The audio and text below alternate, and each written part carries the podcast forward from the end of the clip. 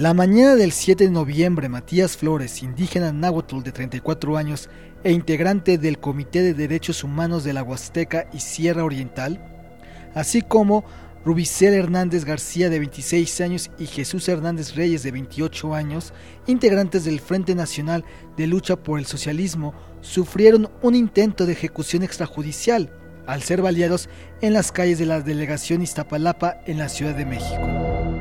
Jesús Hernández Reyes narra ante los micrófonos del toque de RNW cómo ocurrieron los hechos. Bueno, eh, el día 7 de noviembre nosotros nos trasladábamos este, hacia el centro de la Ciudad de México, este, rumbo al metro Guelatao y salimos del campamento del Frente Popular Francisco Villa Independiente a las 7 en punto y apenas habíamos este, caminado unos 5 minutos cuando una persona este, de aspecto policíaco militar se encontraba recargado en un, en un vehículo. Nosotros nos percatamos ya hasta que lo teníamos, este, eh, estábamos eh, pasando contra de él. Entonces este, nos percatamos inmediatamente que sostenía una, un arma en el pecho, en su mano derecha. Escuchamos que corta cartucho y dice, ahora sí, ch madre y este y, y, da el primer disparo este que se estrella en los barrotes de la unidad deportiva. Entonces pasó a la altura de mi pecho por donde yo donde yo estaba. Entonces este y como seguimos caminando decía bueno con que con que muchos huevos se sienten muy verdes así nos decía y el segundo disparo es ya es cuando me da este a mí en el glúteo y en, cuestión de segundos le dispara al compañero este, Matías, eh, este, dándole en la espalda, la bala lo atraviesa, le, perfora los intestinos, este, cae, lo veo caer al piso a mi compañero, después este, mi compañero Rubicel fue, le dijo que por qué nos agredía, que qué estaba pasando, que se calmara y entonces en ese momento también le, le dispara al compañero en el dándole este en el pecho. Lo vi lo vi también este caer. Yo quedé sobre la banqueta el compañero Matías queda en el asfalto y yo este veo como el compañero Rubicel queda cae abajo de la de la banqueta a un lado de donde yo estaba Héctor Cerezo del Comité Cerezo una organización dedicada a la defensa, promoción y difusión de los derechos humanos, considera que en la Ciudad de México hay un retroceso en materia de derechos humanos. Bueno, vemos que hay un incremento de violaciones graves hacia los derechos humanos en contra de activistas en la Ciudad de México. El primer antecedente fue la ejecución extrajudicial de Nadia y el periodista Rubén aquí en la Ciudad de México y eh, otro hecho muy grave, el 7 de noviembre, el intento de ejecución extrajudicial de tres compañeros comisionados por el Frente Nacional de Lucha por el Socialismo. La Ciudad de México se había visto como una isla, un refugio para muchos luchadores sociales y a partir del 2012 eh, se ha habido un incremento en las detenciones arbitrarias, en tortura, y ahorita en ejecución extrajudicial e intento de ejecución extrajudicial. Creemos que hay una regresión en materia de derechos humanos en la Ciudad de México. Hacia militantes de nuestra organización. Es decir, en estos momentos estamos exigiendo el juicio y castigo a los responsables de las agresiones paramilitares de las cuales han sido objeto nuestros compañeros de la organización campesina Emiliano Zapata. Hernández Reyes y sus dos compañeros fueron comisionados por parte de sus respectivas organizaciones para denunciar en la Ciudad de México el asesinato del activista Héctor Santis López, ocurrida en Chiapas el 29 de septiembre a manos de grupos paramilitares durante una manifestación para denunciar las agresiones contra integrantes de la organización campesina Emiliano Zapata.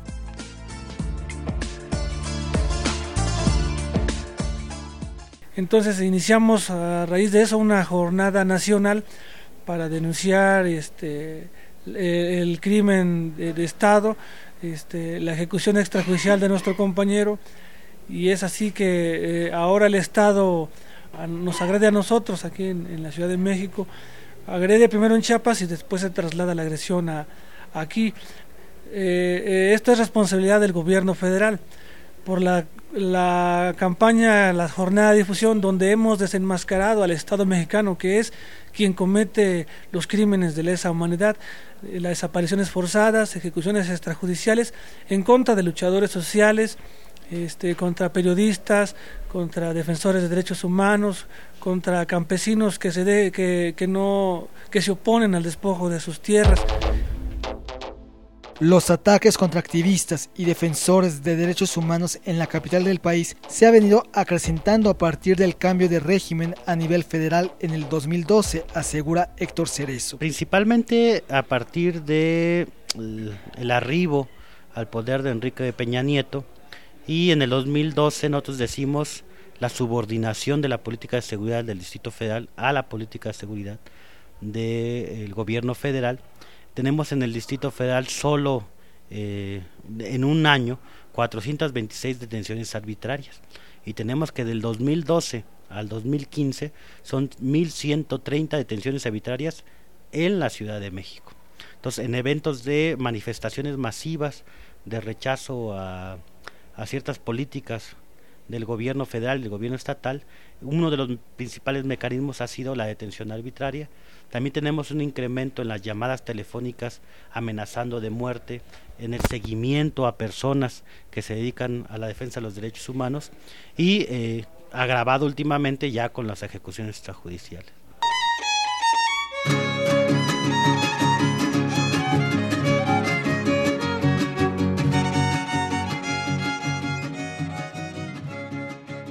Uno elemento también muy preocupante es el allanamiento a oficinas de organizaciones de derechos humanos o a oficinas de medios periodísticos. Tenemos el, allanamiento a las oficinas del Centro de Comunicación Social este mismo año, tenemos el allanamiento a las oficinas de Desinformémonos, de Contralínea e inclusive el allanamiento en los domicilios de algunos periodistas que trabajan para estos medios. Eso por una parte como una estrategia de silenciar la cobertura, la denuncia, la información que vierten estos medios de comunicación, pero también hay un incremento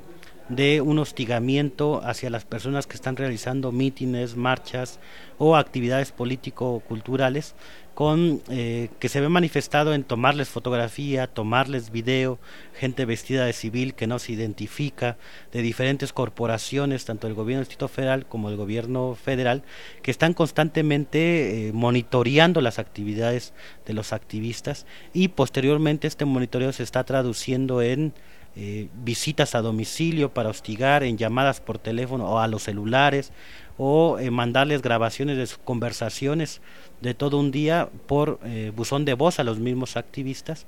y también relacionado esto con el hostigamiento incluso a centros académicos como el Centro Académico de la Memoria de Nuestra América que también ha sufrido un hostigamiento directo por parte de exmilitares.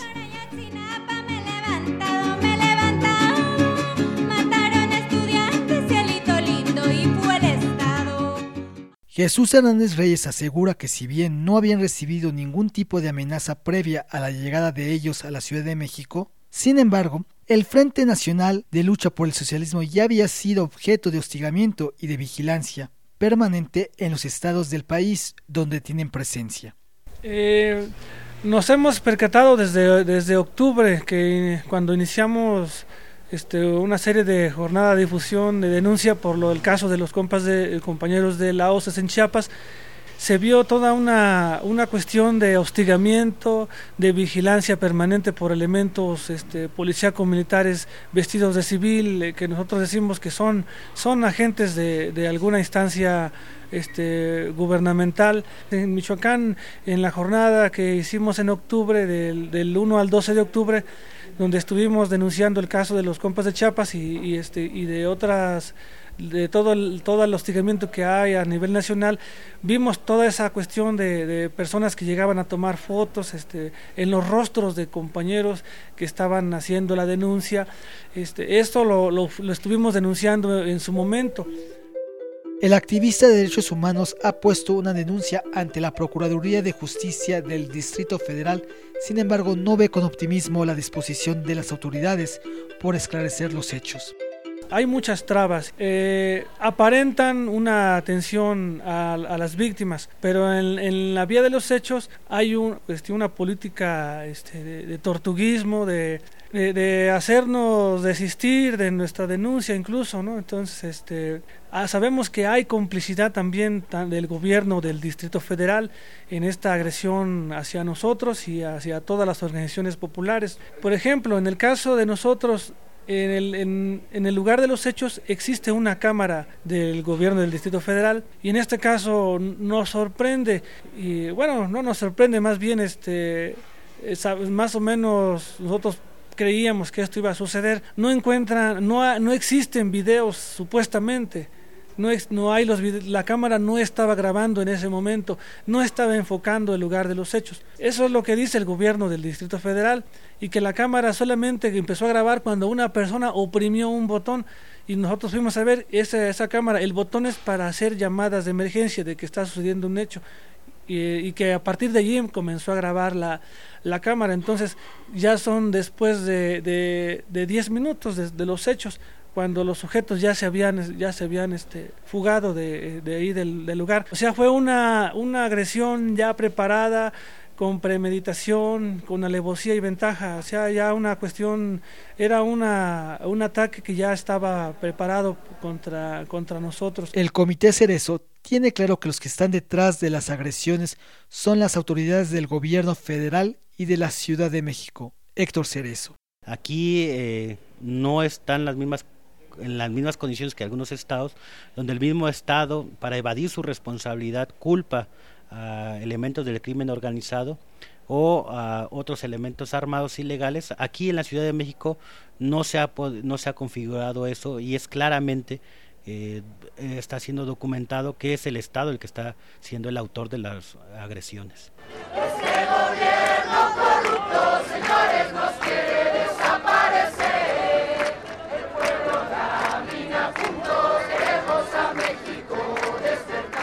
¿Sus compañeros cómo se encuentran? ¿Cuál es su estado de salud? Eh, en el caso del compañero Matías fue dado de alta este, está ahorita en recuperación este, y bueno, perdió una parte de su, de su intestino este, eh, y va a quedar con algún, con, no va a quedar ya igual como, como estaba antes, pero bueno, eh, siguiendo las indicaciones del médico, pues va, va evolucionando, va a evolucionar bien y, pues eso es lo que tenemos nosotros,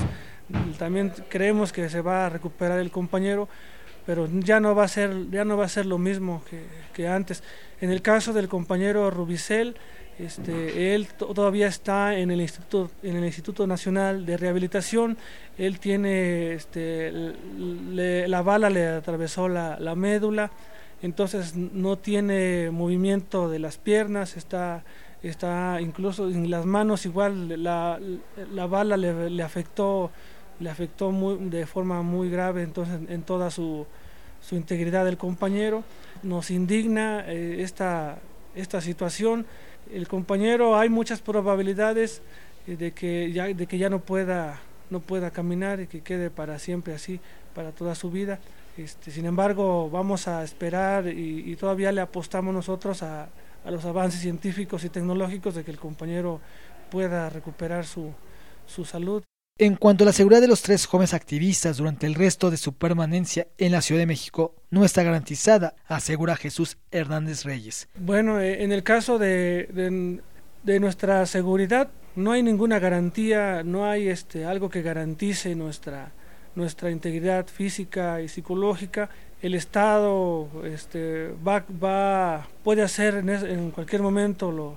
lo, lo que ellos determinen. Pese a ello, Hernández Reyes asegura que no se van a dejar intimidar ni desistirán en su lucha y seguirán organizándose y denunciando injusticias sociales. En la Ciudad de México reportó Gabriel Infante Carrillo para el toque de RNW.